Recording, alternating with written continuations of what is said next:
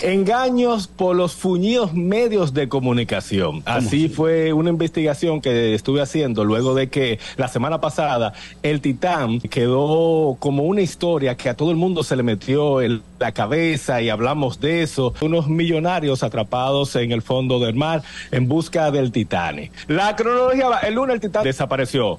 El martes se escuchó unos ruidos. El miércoles estaban quedando sin aire. El jueves, oh, sorpresa, encontraron los restos del, del Titán. Pero ya la Marina, la Armada de los Estados Unidos, ya sabía que el submarino ya había explotado desde el domingo. Pero adivinen qué. Importado. ¿Qué? ¿Qué taparon esas noticias en esa misma semana? Los correos electrónicos de JP Morgan y Jeffrey Stein, se recuerdan que Jeffrey Stein tiene un caso que por haber violado dentro de las oficinas del Chase a una persona y hay un caso. También sabían que al hijo de Joe Biden, eh, Hunter Biden, la sanción fue menor y que los que iban a testificar en contra de él desaparecieron. No sabíamos, sabíamos. tampoco. ¿Tú crees que entonces eso se haya hecho de maldad para que estas noticias no salieran y no se hicieran virales?